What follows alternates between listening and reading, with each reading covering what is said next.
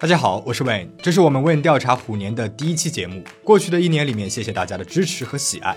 最近这两个月里面，我们的小团队加入了一些新的成员。在新的这一年里面，希望可以让大家在 Wayne 调查里面看到更多地区、更多类型、更加精彩的故事。也希望大家呢能够喜欢。那现在我们开始今天的故事。今天的事件由小伙伴赵小苗提供，十分感谢。今天我们要讲一个发生在前苏联的事件，事件里面所涉及到的人名、地名都比较长，希望大家能够听得习惯。阿纳托利·古谢诺维奇·纳吉耶夫于1958年1月26号出生在了前苏联的伊尔库茨克州安加尔斯市。那这里先简单的介绍一下纳吉耶夫出生的那个时代背景。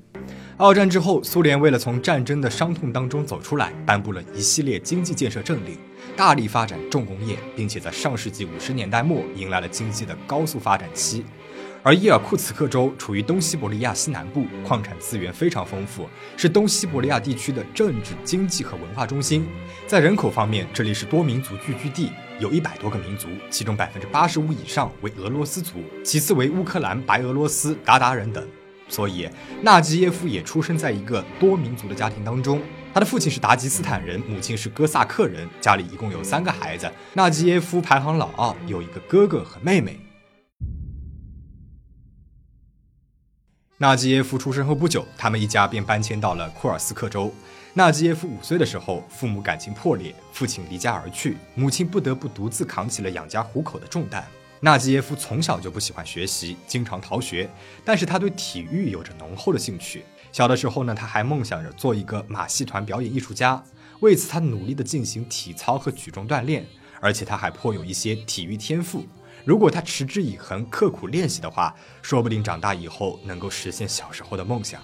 但是随着他渐渐长大，他的兴趣从体育转移到了异性身上。纳吉耶夫他比较早熟，很早呢就对异性产生了兴趣。尽管有着健硕的体格和漂亮的脸蛋，但是他并不受女孩子们的欢迎。他把这一切都归咎于他的身高，在他看来，自己一米六五的身高是被女生拒绝的主要原因。随着被接二连三的拒绝，他渐渐对漂亮的异性是又爱又恨。一九七五年，纳吉耶夫十七岁，五月份，他刚从中学毕业不久，却侵犯了一名拒绝了他求爱的职业学校的技术员。这是他第一次触犯法律，因为受害者被纳吉耶夫恐吓，当时呢并没有报警。这起事件一直到几年之后才被人们知道。而看到自己犯了法却没有什么事儿的纳吉耶夫，很快又向第二个女性伸出了魔爪。这名受害者同样没有报警，但是第三个受害者并不胆怯。他和纳吉耶夫曾经是同学，由于他的检举，纳吉耶夫被判了六年徒刑。他被派到了科米共和国服刑。服刑的第一天，他的狱友们就试图揍他一顿，以给他一个下马威。但是没有想到的是，纳吉耶夫竟然打败了所有人，得到了“疯狗”的绰号。尽管性格凶猛，但是纳吉耶夫对于工作人员总是表现得彬彬有礼的，顺从他们的指令。因此，在服刑了四年之后，他因为表现良好而被转移到了奇克西诺村服刑。奇克西诺村呢是科米共和国博朝拉市的一个小村庄，那里的很多居民都从事着伐木工作。在那里，他获得了相对的自由，囚犯偶尔会被允许去距离奇克西诺村四十六公里的博朝拉市采购物品。在服刑期间，纳吉耶夫成为了当红歌星阿拉鲍里索夫娜·普加乔娃的粉丝。普加乔娃是俄罗斯知名歌手，他的名气甚至超过了苏联最高领导人。当时啊，苏联民间曾经广泛流传这样一个说法：一个人问，你知道谁是勃列日涅夫吗？而另外一个人回答说，当然知道了，他是普加乔娃时代的一个政治人物。当时在营地广播室简陋的音乐库当中，只有一盘普加乔娃歌曲的卡带，一天会播放好几遍他的歌。纳吉耶夫后来回忆道：“他的声音甚至在晚上都会在我的脑海当中响起来。”纳吉耶夫为自己设定了一个目标，不惜一切代价获得普加乔娃的青睐。如果得不到的话，就用武力带走他。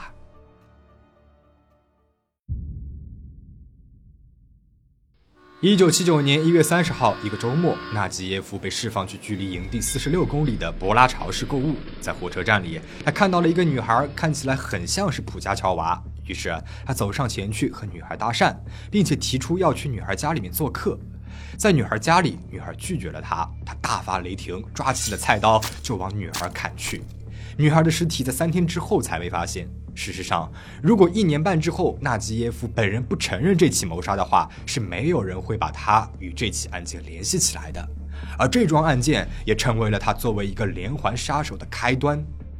这起事件之后，纳吉耶夫曾经长期处于恐惧状态，他每时每刻都在等待自己的罪行被发现。但是几个月过去了，一切似乎都是风平浪静的，没有人来审讯他。于是，四个月之后，一九七九年的五月份，他犯下了第二起案件。这起案件同样与铁路有关。那一次，纳吉耶夫也是被释放去博拉朝市购物，但是他没有坐火车的钱，他就用一个小礼物贿赂了列车员，才上了车。列车员把他与一名女会计坐在了同一个包厢里面。纳吉耶夫觉得这位女会计啊长得很像普加乔娃，于是对这个女会计提出了发生亲密行为的请求。女会计拒绝，并且嘲笑了他。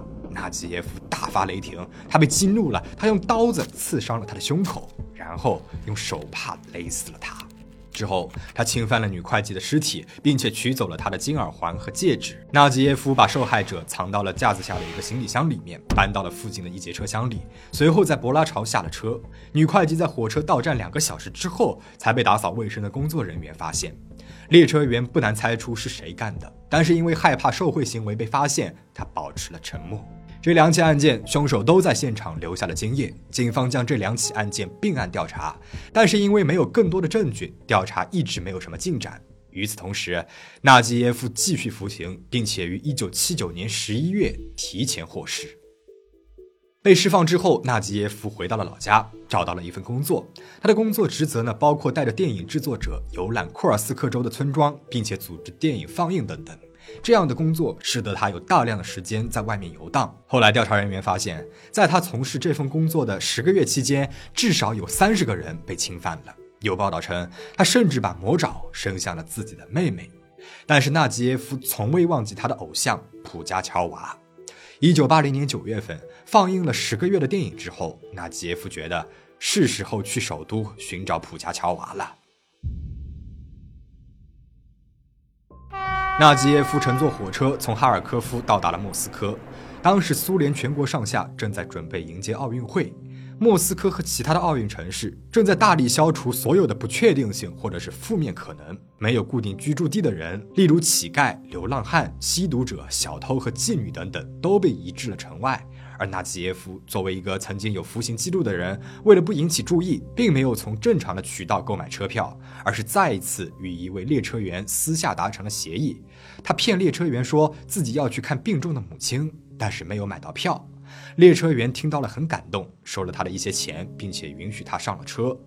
仔细观察了列车员之后，纳吉耶夫发现了这名女性与自己的偶像有几分相似，便提出想要发生关系。毫不意外的是，他得到了粗鲁的拒绝。被拒绝之后，纳吉耶夫拿出了猎刀。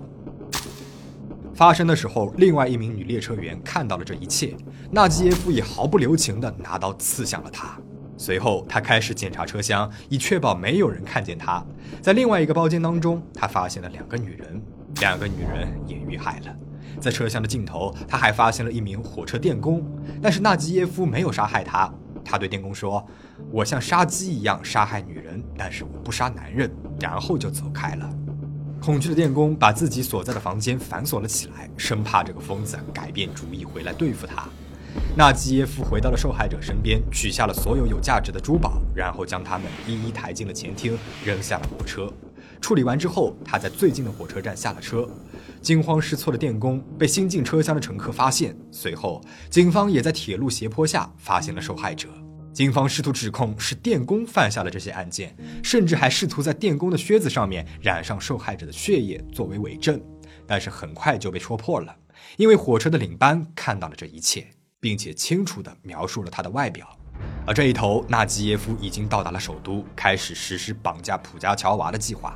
据称，他甚至还设法参观了歌手的更衣室，在那里，他伪装成了一位热情的崇拜者，并且带着一束玫瑰。但是，这位女星总是被粉丝和同事包围着，所以在更衣室里面，他并没有完成自己的计划。但是很快，他又设法找到了普加乔娃的家，并且计划潜入，但是被警惕的门房给发现了。门房威胁他说要报警。惊慌失措的纳吉耶夫就逃走了。在首都一无所获之后，他回到了老家库尔斯克州。他把从受害者那里拿走的贵重物品藏在了家里面，还把另外一名名贵的戒指送给了一个朋友。但是这位朋友把戒指戴在了手指上后无法取下，不得不来到了当地的珠宝店寻求帮助。而由于这件珠宝的信息已经被警方发送给了各个珠宝商店，师傅很快就认出了这件饰品，并且报了警。由此，纳吉耶夫终于是暴露了。